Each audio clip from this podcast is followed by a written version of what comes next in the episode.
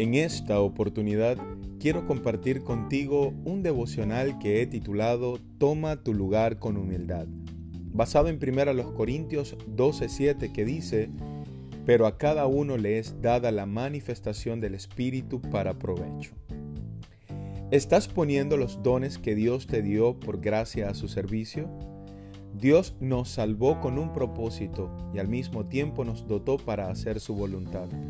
No hay una contradicción más grande que decir ser hijo de Dios y no tener comunión con los hermanos. La Biblia dice en Efesios 4 del 11 al 12, y él mismo constituyó a unos apóstoles, a otros profetas, a otros evangelistas, a otros pastores y maestros, a fin de perfeccionar a los santos para la obra del ministerio, para la edificación del cuerpo de Cristo. Como cuerpo debemos mantenernos en comunión constante y ser edificados. Pero si por el contrario en tu corazón no hay gozo al poner por obra tus dones y te la pasas quejándote o criticando, te animo a tomar tu lugar y a hacer lo propio. En el reino no hay lugar para la envidia. Dios te ha dado el don para edificar, no para destruir.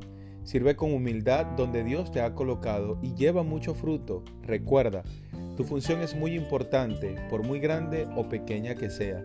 La Biblia dice en Romanos 12 del 4 al 5, porque de la manera que en un cuerpo tenemos muchos miembros, pero no todos los miembros tienen la misma función, así nosotros, siendo muchos, somos un cuerpo en Cristo y todos miembros los unos de los otros.